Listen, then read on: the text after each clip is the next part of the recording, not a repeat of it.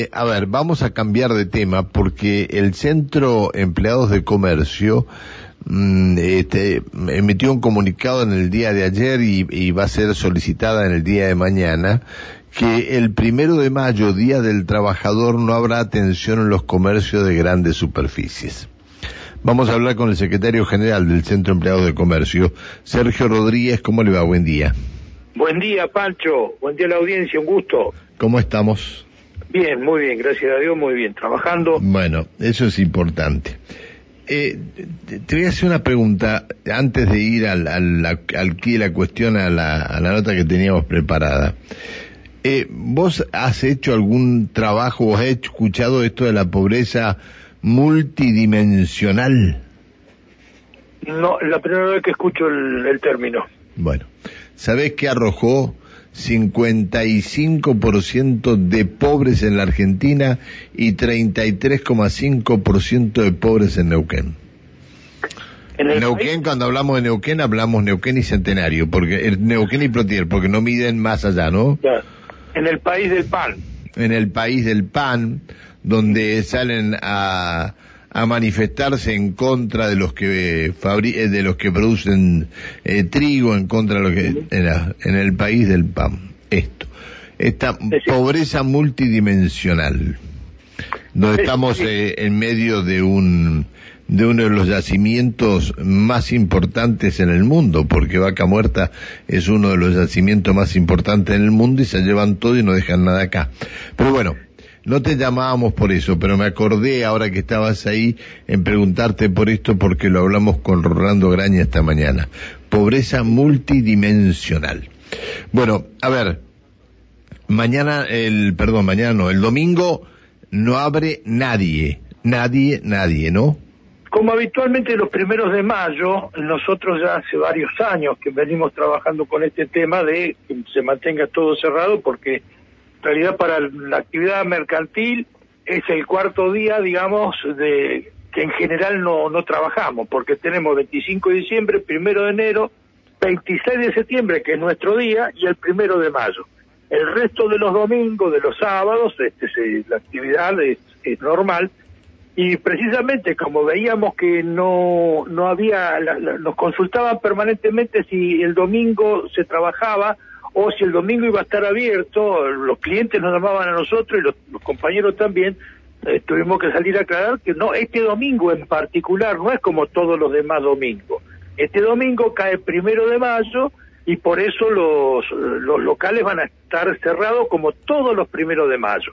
En esta oportunidad, bueno, cayó domingo y es la costumbre que tenemos por ahí, los neuquinos, de salir a dar una vuelta por los shopping, por los lugares que están abiertos, este bueno, este domingo no se va a poder hacer, así que por eso este, le, le, aconsejábamos a, la comunidad que hiciera las compras del día domingo con anterioridad, porque este domingo ya va a ser distinto, no va a estar todo cerrado, salvo, bueno, los locales de, de gastronomía y esas actividades que se mantienen porque siempre son de, de primera necesidad, pero el resto de las grandes superficies, los shopping, todo lo demás va a estar cerrado.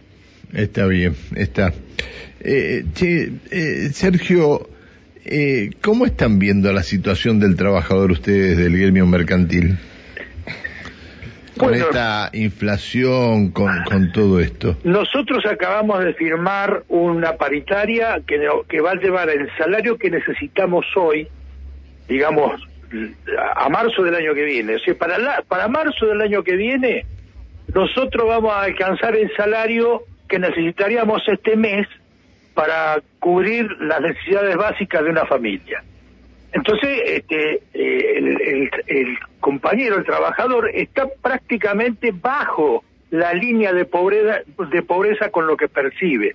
No alcanza a cubrir sus necesidades familiares básicas.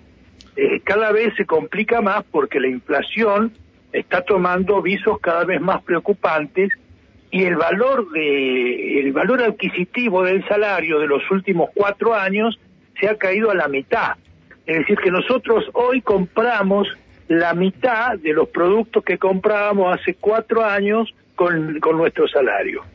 Y eso también se ve reflejado naturalmente en el problema que tenemos con las obras sociales, porque Las obras sociales al nutrirse de un salario deprimido en pesos y tener que pagar las prestaciones actualizadas en dólares por los insumos importados, se hace una brecha cada vez más imposible de, alcanzar y tenemos que estar poniéndole partes al sistema todo el tiempo.